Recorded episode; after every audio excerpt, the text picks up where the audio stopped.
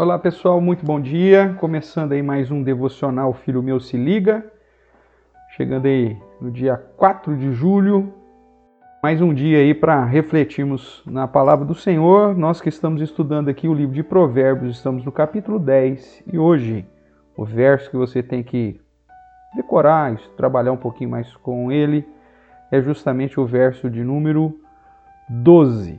E mais uma vez faz uma comparação a comparação agora quanto ao ódio e o amor. Vai dizer assim: o ódio excita contendas, mas o amor cobre as transgressões, ou cobre todas as transgressões. Nós vemos que a raiva, o ódio, esse sentimento amargo, uh, só vai produzir de fato briga e confusão, né? vai gerar contendas. Logo, a palavra do Senhor nos chama atenção para amarmos uns aos outros, inclusive aqueles que fazem mal para nós. Porque o amor é justamente a resposta que a palavra de Deus diz ou traz para todas as opressões e todas as situações de injustiça. O apóstolo Paulo vai dizer que a única coisa que podemos ficar devendo para alguém é justamente o amor. Ele diz assim: A ninguém fiqueis devendo coisa alguma, exceto o amor com que vos ameis uns aos outros, porque quem ama o próximo tem cumprido a lei. O apóstolo João também usa toda a sua primeira carta para falar a respeito do amor como uma característica, uma virtude do verdadeiro crente. Capítulo 2 da primeira epístola de João, a partir do verso 7, é, ou melhor, do verso 9, é dito assim: Aquele que diz estar na luz, lembrando que ele já disse que a luz é o Senhor, né? Aquele que diz que, que está na luz e odeia o seu, o seu irmão, até agora está em trevas. Aquele que ama o seu irmão permanece na luz e nele não há nenhum tropeço. Aquele, porém, que odeia seu irmão está nas trevas, anda nas trevas, não sabe para onde vai, porque as trevas lhe cegaram os olhos.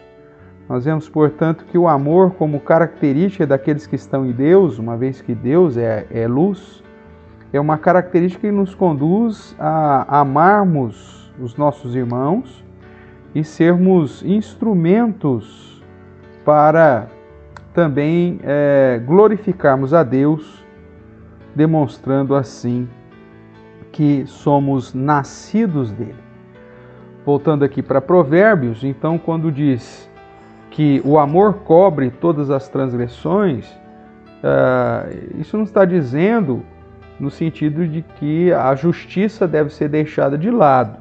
Mas, mesmo porque não foi assim que o próprio Deus fez enviando Jesus Cristo. O amor de Cristo pagou pelos nossos pecados, o amor de Deus nos salva, mas a justiça foi cumprida. Ele teve que morrer na cruz por nós.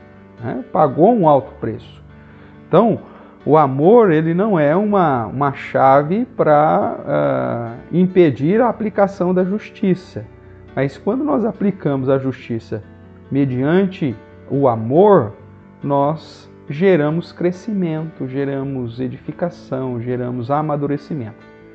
Agora, quando nós aplicamos a justiça com raiva ou ódio, aí isso gera mais ódio ainda, mais contenda, mais situação adversa.